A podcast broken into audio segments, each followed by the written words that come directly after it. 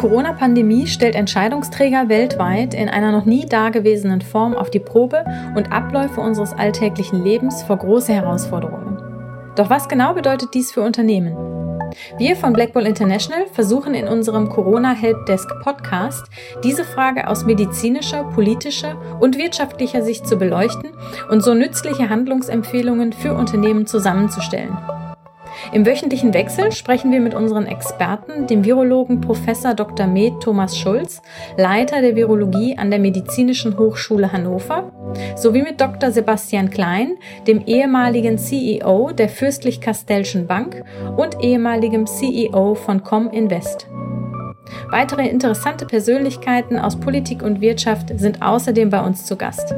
Ich bin Jasmin Serci und wünsche nun viel Spaß mit einer neuen Episode des Corona Helpdesk Podcast. Herzlich willkommen, Herr Dr. Klein, zu dieser Episode des Corona Helpdesk Podcast. Schön, dass Sie wieder dabei sind. Freue mich auch. Vielen Dank für die Einladung.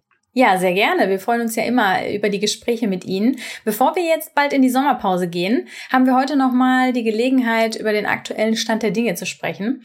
Und äh, da würden wir natürlich gerne wissen, wie die wirtschaftlichen Entwicklungen jetzt nach dem Reopening zu beurteilen sind. Vorweg vielleicht als Überschrift könnte man sagen, es gab eine von den Tiefs, die wir im April äh, gesehen haben, im März und April zum Teil, gab es eine sehr starke Erholung wenn man das mal festmacht, an den sogenannten Stimmungsindikatoren. Das sind sozusagen Maßstäbe, die erhoben werden bei Unternehmen, aber auch Konsumenten, wie die Lage aktuell beurteilt wird, aber auch die Pläne nach vorne. Ähm, üblicherweise sind das zum Beispiel sogenannte Einkaufsmanager-Indizes, wo man große Firmen oder auch mittlere Firmen befragt, wie sie ihre Lage und ihre Pläne bezüglich ähm, den weiteren Absatz, aber auch der Beschäftigung einschätzen. All diese Indizes haben sich in allen Regionen der Welt eigentlich von den Tiefständen, die wir eben im März und April gesehen haben, deutlich erholt. Allerdings, sie sind alle noch unter 50. Das ist so ein Indexwert, der schwankt zwischen 0 und 100. Und unter 50 hat man noch nicht wirklich ein Wirtschaftswachstum. Ähm, die einzige Ausnahme ist China, wo just morgen früh der neueste Einkaufsmanager-Index kommt, wo aber im Mai der Einkaufsmanager-Index über 50 lag. Ähm, das heißt, man hat sich erholt, aber ist noch nicht natürlich auf dem Niveau, was wieder Wachstum gegenüber der Phase vorher andeutet. Das wäre sehr wahrscheinlich nach dem Lockdown auch zu viel erwartet. Insofern könnte man sagen, das Schlimmste scheint aus der, aus der Rückwärtsentwicklung der Monate März und April verdaut und wieder aufgeholt. Ähm, allerdings wissen wir noch nicht, von wo aus es jetzt hier weitergeht. Ähm, deshalb bin ich auch ganz gespannt darauf, wie morgen die Daten in China ausfallen. Wir dürfen ja nicht vergessen, dass China uns ein paar Monate voraus ist, mhm. sowohl in der Pandemie als auch in der wirtschaftlichen Entwicklung. Ähm, aber es scheint zumindest das Tal, das tiefe Tal der Lockdown-Monate und der Zeit davor durchschritten worden zu sein und man schon wieder auf dem Weg nach oben zu sein. Aber es ist zu früh ähm, zu sagen, dass schon alles wieder überwunden Mhm. Wenn wir auf das Konjunkturpaket äh, schauen, was halten Sie von der Mehrwertsteuersenkung? Wird das jetzt den nötigen Wumms, äh, wie Olaf Scholz das so schön sagte, geben, um das Ganze entfalten zu können? Wumms ist ja ein Begriff, der mir gut gefällt, weil er eine Emotionalität hat. Und wie Sie aus unseren vorgehenden Gesprächen wissen, ähm, bin ich ja der Meinung, dass neben den sachlichen Thematiken, die in der Wirtschaft eine Rolle spielen, auch viel die Emotion oder die Psychologie eine Rolle spielt. Also wie mhm. schätze ich, eben bei den Einkaufsmanager-Indizes hatten wir es ja auch, wie schätze ich meine Lage in Zukunft ein? Das wird auch mein Verhalten heute bestimmen. Und insofern muss man bei der Mehrwertsteuersenkung, glaube ich, zwischen zwei Effekten unterscheiden, nämlich zwischen dem direkten Effekt, da komme ich gleich zu, und dem psychologischen Effekt. Beim direkten Effekt gibt es eine ganz gute aktuelle Untersuchung des IFO-Institutes, die haben mal berechnet, dass die Mehrwertsteuersenkung uns dieses Jahr etwa 0,2 Prozent im Bruttoinlandsprodukt, also in der ganzen Torte der produzierten Güter und Dienstleistungen dazu bringen wird, beziehungsweise im Wachstum dieser Torte 0,2 ist eine Wachstumszahl. Oder anders ausgedrückt, in absoluten Größen, dass er etwa 6,5 Milliarden Wirtschaftsleistung bringen wird. Mehr Wirtschaftsleistung. Der Steuerausfall sind allerdings in diesem Jahr 20 Milliarden. Das heißt, das IFO-Institut rechnet nicht damit, äh, dass der Effekt der Mehrwertsteuersenkung komplett durch mehr Käufe, mehr Nachfrage kompensiert wird. Das kann man aber erst sehen, wenn wir den Effekt erleben. Mhm. Ähm, ich weiß auch, vor der Abwrackprämie beispielsweise war man auch relativ skeptisch und hatte dann trotzdem über den Erwartungen liegende Ergebnisse. Und das hängt meines Erachtens von der Gesamtstimmung ab, ähm, ob die Konsumenten bereit sind, sicherlich nicht nur aufgrund allein der Mehrwertsteuerreduktion, aber vielleicht sozusagen als ein psychologisches Element, es geht was nach vorne und vielleicht noch wichtiger, der Staat hilft uns aus der Krise zu kommen und macht, was immer nötig ist, ähm, sich dann die Stimmung doch aufhält und dann tritt dieser Effekt, auch darüber hatten wir ja schon gesprochen, ähm, des ähm, Keeping Up with Jones in Kraft. Wenn der erste anfängt, mehr zu konsumieren, folgen die nächsten vielleicht danach. Ähm, und deshalb bin ich bei der Mehrwertsteuersenkung, halte ich sie auf jeden Fall für ein Element des Konjunkturprogramms, was kurzfristigen Konsum ankurbeln soll, aber insbesondere auch die Stimmung in die Richtung drehen soll, für richtig und gut, dass wir sie haben. Mhm. Was denken Sie, wie die Konsumenten sich verhalten werden? Also wenn ich jetzt äh, mal in äh, private Gespräche schaue, die ich jetzt in letzter Zeit geführt habe zu dem Thema, dann äh, habe ich ganz deutlich gemerkt, dass da noch ganz viel ähm, Vertrauen fehlt. Also da heißt es natürlich direkt, ja, das ist ja alles nur Quatsch und am Ende bezahlen wir doch alle wieder mehr.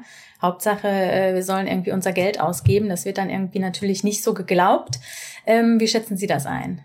Ja, also das ist, was Sie ansprechen aus den privaten Gesprächen, ist ja genau dieser psychologische Effekt. Äh, wie glaube ich, dass es mir morgen geht? Habe ich netto mehr in der Tasche oder weniger? Und danach äh, wird sich unter Umständen das Ausgabenverhalten bemessen. Ähm, wenn man mal zur vielleicht ökonomisch wichtigsten Konsumentengruppe so ein bisschen schaut, das ist der US-amerikanische Konsument, der traditionell sozusagen die Hauptnachfrage in der Welt ähm, generiert in seiner Gesamtheit. Auch da gibt es interessante Untersuchungen, nämlich insbesondere die Uni Michigan führt monatlich eine Befragung von 5000 Haushalten durch. Ähnlich wie die Einkaufsmanager auf der Unternehmensseite werden die Haushalte, also die Privatkonsumenten befragt, wie sie denn ihre Lage und ihre Erwartungen einschätzen. Auch da wiederum die Situation heute plus die Erwartungen nach vorne.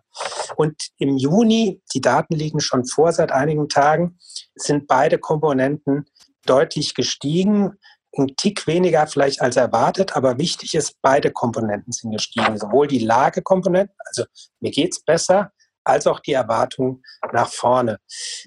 In Europa ähm, gibt es auch ermutigende Tendenzen. Man hat heute gerade veröffentlicht, das betrifft aber nicht nur die privaten Haushalte, sondern die Privatwirtschaft in Summe, den größten Anstieg des ähm, sogenannten Indexes, der die ökonomische Stimmung in der gesamten EU zusammenfasst, ist heute von der EU-Kommission veröffentlicht worden. Ähm, und er hat den stärksten Zuwachs im äh, Juni und Mai und Juni erzielt, ähm, seit es ihn gibt. Ähm, also insofern mhm. gibt es auch Stimmungsfaktoren. Das war jetzt der Economic Sentiment Indikator für EU, aber auch der, der Uni Michigan für die USA, die zusammen mit den Einkaufsmanager-Indizes zeigen, dass wir zumindest aus dem Tal ganz gut herausgekommen sind und die Konsumenten wieder langsam Vertrauen fassen. Die Geschwindigkeit wird jetzt ein bisschen entscheidend sein, plus die Entwicklung der Pandemie, Stichwort zweite Welle, ja oder mhm. nein. In Amerika sind ja wieder einige Staaten vorsichtiger geworden oder wurden dazu gezwungen, vorsichtiger zu sein, muss man ja sagen, durch das äh, immer noch vorhandene Virus. Ähm, aber das wird jetzt die entscheidende Frage sein. Welche Rolle äh, werden da die bevorstehenden Wahlen in den USA spielen? Ja, die Wahlen, die US-Präsidentschaftswahlen sind eigentlich eine der wenigen Zusammenhänge, nicht Kausalitäten, aber Zusammenhänge zwischen Ereignissen und Aktienmärkten, die ziemlich stabil sind. In mehr als 80 Prozent der US-Wahljahre, Präsidentenwahljahre, hat der Aktienmarkt besser performt als im Durchschnitt der Jahre. Also das ist ziemlich signifikanter Zusammenhang. Äh, die Kausalität muss nicht notwendigerweise gegeben sein. Ähm, interessanterweise hat der Aktienmarkt immer auch eher im ersten Halbjahr nicht so gut performt und ist dann im zweiten Halbjahr Richtung des Wahltermins im November stärker geworden. Ähm, jetzt hat er bei uns schon im ersten Halbjahr relativ gut performt. Also das bleibt mal abzuwarten, ob das dieses in diesem Corona-Jahr genauso sich verhält. Äh, wirtschaftlich gibt es aber, wenn man mal fundamentalwirtschaftlich schaut, glaube ich, eine klare ähm, Nachricht, dass die Wiederwahl von dem jetzigen Präsidenten Trump sehr stark davon abhängen wird, ob er wirtschaftliche Prosperität für seine Kernwählerschaft, äh, die Mittelklasse, ähm, garantieren kann. Und zwar auf zwei Ebenen. Einmal natürlich ähm, den Aktienmarkt, auf den verweist er immer. Äh, zum anderen aber tatsächlich auch, was das Wachstum in den USA betrifft. Und deshalb glaube ich, dass Herr Trump versuchen wird, ein Konjunkturprogramm nochmal auf den Weg zu bringen, mhm. äh, von schier ungeahntem Ausmaß, um eben dieses Signal zu setzen, ich bin derjenige, der sich um euch kümmert, der guckt, dass der amerikanische Konsument nicht untergeht, auch in schwierigen Zeiten. Und ähm, das ist, glaube ich, vielleicht die Bedeutung äh, des Wahljahres Punkt eins. Die zweite ist immer Wahlen, gerade wenn die Befragungen sich verändern, wie sie es gerade tun. Im Moment ist ja offensichtlich John Biden in einzelnen Polls ein bisschen vorne, bringen natürlich immer auch eine gewisse Unsicherheit mit sich. Aber ich glaube, dass der erste Effekt, dass wir nochmal ein starkes Wirtschaftsprogramm sehen werden, stärker wiegen wird. Mhm. Wie ist das Verhalten der Notenbanken zu beurteilen? Ähm, ich finde, die Notenbanken machen in, in Summe in dieser Krise einen sehr guten Job. Sie versuchen weit vor der Kurve zu sein, versuchen auch immer wieder zu zeigen, dass es wichtig, dass sie ihr Waffenarsenal noch lange nicht ausgeschöpft haben, sondern immer auch über kreative Ideen verfügen. Also die US-Notenbank hat äh, nicht nur das, was man so gemeinhin liest, Zinssenkung betrieben und äh, solche klassischen Instrumente, sondern hat beispielsweise vor etwa einer Woche hat der äh, Gouverneur ganz klar gesagt, äh, wie er sich, wie er vorgeht, um den US-Bondmarkt ähm, zu stabilisieren, dass er nicht nur Bond-Indizes kaufen wird, sondern einzelne Bonds auch kaufen wird, auch wenn er es dann ein bisschen zurückgenommen hat und gesagt hat, er wird nicht wie ein wildes Tier durch den Markt flügen. aber die, die Notenbanken sind sehr bestrebt, alle Märkte am Funktionieren zu halten und zu verhindern, und das ist, glaube ich, ihre wichtigste Rolle, dass die fundamentalen Wirtschafts Probleme, die Wirtschaftsrückgänge nicht auf die Finanzmärkte übergreifen. Dass wir also nicht mhm. das sehen, was wir 2008, 2009 und dann der Folge noch 11 gesehen haben, dass aus einer äh, Finanzkrise eine Wirtschaftskrise und dann noch eine Finanzkrise wird. Mhm. Ich glaube, da, da wurde aus der Zeit auch viel gelernt, zu versuchen,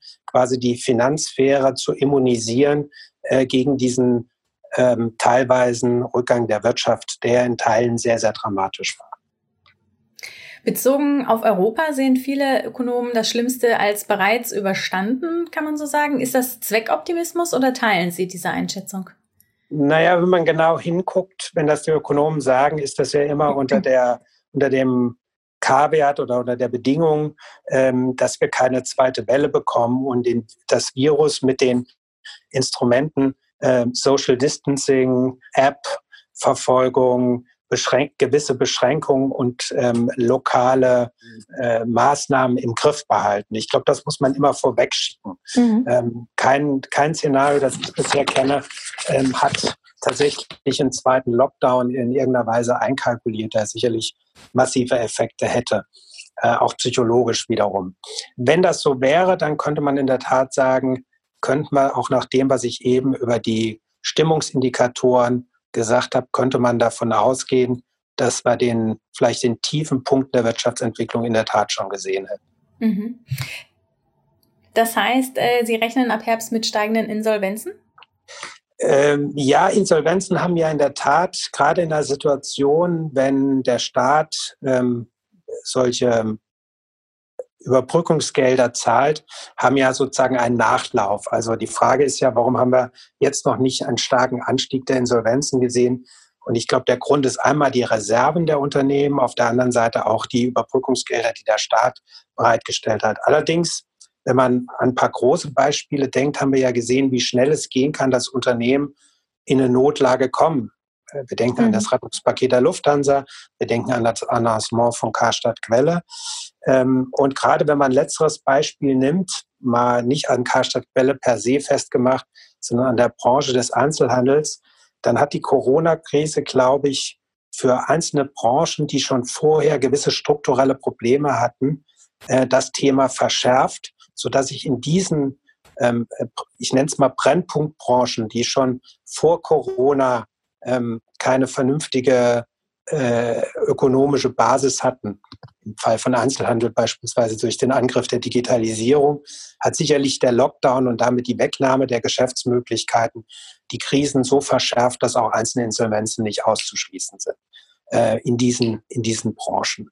Positiv betrachtet ist natürlich dramatisch jede Insolvenz äh, für die Mitarbeiter, für die Eigentümer, für die Gläubiger. Insofern will ich das gar nicht kleinreden, aber auch für die Struktur der Wirtschaft in Summe. Auf der anderen Seite gab es mal einen berühmten Ökonom, Schumpeter, der von der zerstörerischen Kraft des Unternehmerischen gesprochen hat ähm, und der gesagt hat, äh, der, der Ernstfall, also die Insolvenz eines Unternehmens, ist in einer Volkswirtschaft, die sich weiterentwickelt, auch ein Stück weit der Normalfall in dem Sinne, dass sich neue Technologien ergeben, beispielsweise das Unternehmen, die eben Rechenschieber produziert haben, wenn sie nicht rechtzeitig auf Taschenrechner umgestellt sind, gibt es sie auch nicht mehr. Und insofern ist auch ein Werden und Vergehen von Unternehmen und damit will ich die dramatischen Folgen für die Einzelnen nicht kleinreden. Mhm. Gehört aber zu, in gewisser Weise zum Fortschritt dazu.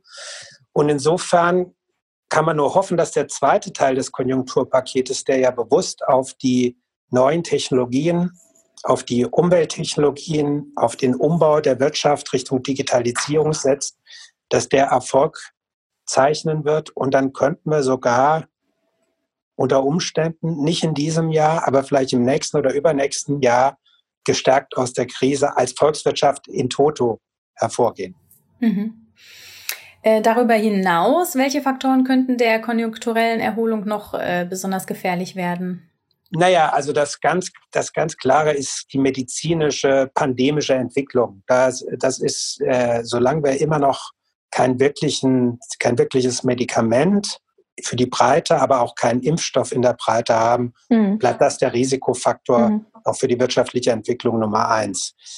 Der zweite Faktor könnte sein, dass in der Tat das Pflänzchen Vertrauen, über das wir sehr viel gesprochen haben, sowohl auf Unternehmensseite als auch auf Konsumentenseite, ähm, einfach nur ein gewisses Maß wächst und dann nicht weiter wächst, weil es nicht weiter gewässert wird oder weil es Angst hat, weiter sich hervorzuwagen in unsicherer Wettersituation, dann äh, wird es auch ein längerer Prozess, äh, bis wir uns wirtschaftlich wieder erholen.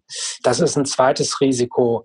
Ähm, ein drittes Risiko könnte, das sehe ich aber weniger, aber theoretisch könnte darin liegen, sogar im Extremfall, was sehr ungewöhnlich wäre bei den niedrigen Zinsen und der, der Geldpolitik, die die Notenbank machen. Aber es könnte natürlich sein, dass wir auch mit der Mehrwertsteuersenkung als, als ein Element, dass wir vielleicht äh, stagnierende oder gar zurückgehende Preise sehen, also so ein deflationäres Szenario kommen, äh, was auch damit zusammenhängen würde, dass die Wirtschaftssubjekte, also sprich Unternehmen und Privatpersonen, so vorsichtig würden, ähm, dass sie sagen, wir geben jetzt, wir sparen ganz viel ähm, oder nutzen auch die äh, zumindest die konsumentengerichteten Konjunkturprogramme wenig, dann müsste der Staat in der Tat mit großen Infrastrukturprogrammen selbst als Nachfrager auftreten, um das wieder in, in Schwung zu bringen, was er in Teilen im Konjunkturpaket schon verankert mhm. ist. Eine letzte Frage, bevor wir quasi in den Sommer gehen. Was erwarten Sie für die nächsten sechs Monate? Ähm, obwohl der Zeitraum relativ kurz ist, tue ich mir mit einer Prognose, mit einer Punktprognose extrem schwer. Mhm. Ähm, und dafür will ich nicht nur die pandemische Entwicklung abhängig machen, sondern ich glaube, dass wir jetzt, nachdem wir gesehen haben, wie, wie stark so eine Entwicklung wirtschaftlich nach unten gehen kann, wenn wir gesehen haben, wie schnell sie sich in Teilen wieder erholen kann und wie alle froh sind, dass wieder mehr öffentliches Leben möglich ist und das auch, wenn ich das so auf den Straßen und Plätzen sehe, auch ein Stück weit genießen, vielleicht in Teilen zu sehr genießen von aus virologischer Sicht. Also da bitte ich weiter um Vorsicht im Sinne unserer aller Gesundheit. So glaube ich, dass es jetzt entscheidend davon abhängen wird, ob die äh, Konjunkturprogramme tatsächlich das Vertrauen von Unternehmen und Konsumenten gewinnen. Und insofern kann ich mir sehr gut vorstellen, dass wir, und deshalb sind die Zahlen morgen aus China ganz spannend, äh, mit dem Vorlauf, den es in China gibt, äh, dass wir vielleicht, wenn wir keine zweite Welle bekommen, ganz gut durch den Herbst kommen könnten wirtschaftlich. Äh, sicherlich werden wir dieses Jahr ein großes negatives Wachstum haben. Das werden wir nicht aufholen können. Aber ich glaube, man könnte die Wurzeln äh, und die, vielmehr die Saat dafür legen, dass wir im nächsten Jahr in die richtige Richtung, wenn ich gerade mal das deutsche und europäische Programm mir anschaue, in die richtige Richtung durchstarten. Das wäre zumindest ein Wunsch, den ich hätte, ja. genau, ähm, den ich optimistisch mal als ein Szenario anbieten würde. Mhm, absolut. Herr Dr. Klein, herzlichen Dank für das Gespräch und äh, für Ihre Zeit. Und dann bleibt mir nur noch Ihnen einen wunderschönen Sommer zu wünschen. Vielen Dank, danke Ihnen. Danke, bis bald. Bis bald. Vielen Dank an unseren Experten und an Sie fürs Zuhören. Wenn Sie selbst Fragen haben, die Sie gerne von unseren Experten beantwortet hätten, senden Sie uns einfach eine E-Mail an helpdesk at blackbull-international.com. Außerdem finden Sie viele weitere interessante Inhalte zum Thema unter www.corona-helpdesk.de und wir freuen uns natürlich sehr, wenn Sie unseren Podcast mit Ihrem Netzwerk teilen. Nochmals danke fürs Zuhören und viele Grüße von Black Bull International.